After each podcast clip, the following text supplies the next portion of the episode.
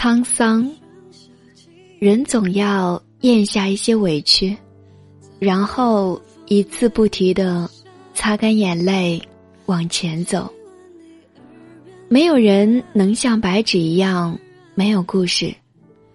成长的代价，就是失去原来的样子。